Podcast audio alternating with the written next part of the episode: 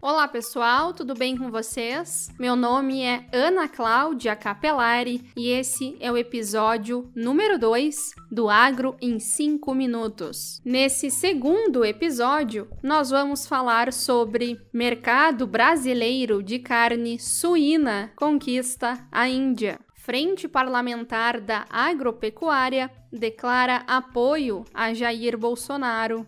Termina a colheita de café arábica avança plantio de soja no Paraná. Arábia Saudita abre mercado para mel brasileiro e pode terminar na quarta-feira prazo para adesão ao refis do Fundo Rural. No fim de setembro, os indianos formalizaram a abertura do mercado à carne suína brasileira e seus produtos. De acordo com o ministro Blairo Maggi, agora compete ao setor privado brasileiro atuar para que as exportações aconteçam. Entre janeiro e agosto deste ano, as exportações para a Índia cresceram mais de 100% em comparação com o mesmo período do ano passado.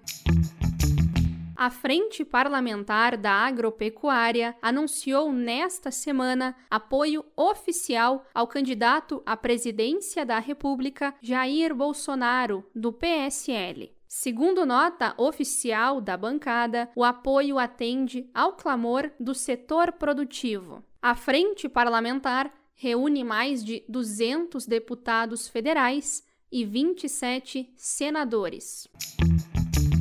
A colheita de café arábica da safra 18-19 é finalizada no Brasil. Segundo o Centro de Estudos Avançados em Economia Aplicada, as chuvas de setembro atrasaram levemente os trabalhos. No café robusta, as chuvas no Espírito Santo auxiliam o pegamento das flores. E em Rondônia, o clima segue favorável para o desenvolvimento do chumbinho.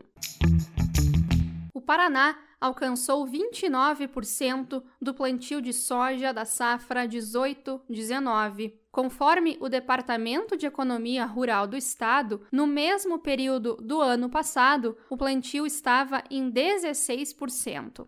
Sobre o milho de primeira safra, colhido no verão, o estado já plantou 70% do previsto. Foi oficializada nesta semana a abertura do mercado de mel na Arábia Saudita. Segundo o Ministério da Agricultura, a abertura aconteceu de maneira ágil e rápida por conta da qualidade do produto brasileiro. Além do mel, os sauditas importam do Brasil cerca de 7 milhões de animais por ano. A medida provisória que prevê a data limite para adesão ao refis do Fundo Rural vai expirar na próxima quarta-feira. A Receita Federal afirma que deve encerrar o recebimento de pedidos para refinanciar os débitos a partir da data. A negociação das dívidas possibilita parcelar o passivo em até 176 vezes. Você ouviu o podcast Agro em 5 Minutos. Apresentação de Ana Cláudia Capelari e produção de Vinícius Coimbra. Curta a nossa página no Facebook Agro em 5 Minutos e nos siga no Instagram arroba Agro em 5 Minutos. Até o próximo episódio. Tchau!